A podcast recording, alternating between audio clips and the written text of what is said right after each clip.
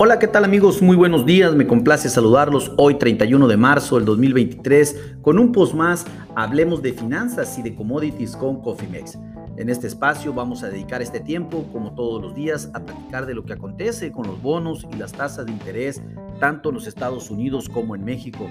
Déjeme decirle que los Estados Unidos los bonos registran bajas por primera vez después de varias sesiones a la alza. El bono a 10 años baja dos puntos base nada más para situarse en 3.53%. El bono 5 años baja dos puntos base y se sitúa en 3.66%.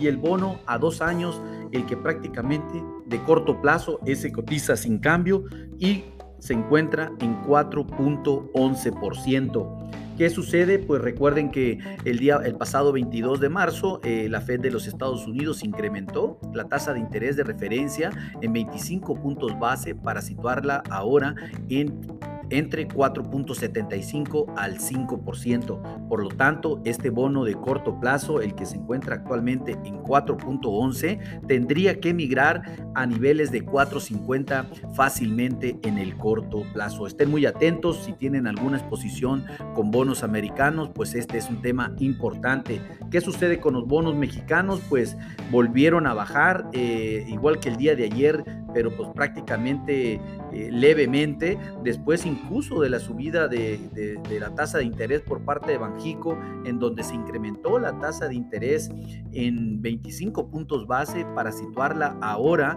en 11.25%. Déjenme decirles que el bono de corto plazo, el DC24, está bajando 15 puntos base y se sitúa en 10.38%.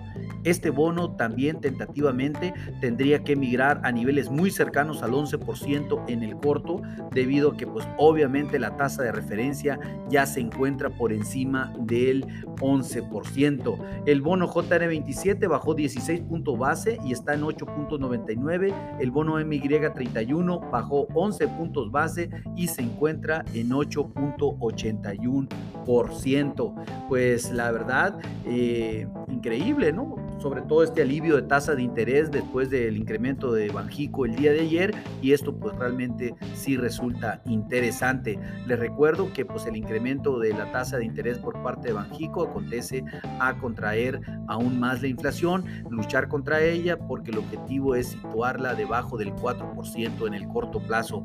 Creemos que sí se puede lograr, sin embargo pues el encarecimiento, el encarecimiento del dinero, del crédito ya es una realidad en niveles pues no vistos desde hace muchísimo tiempo.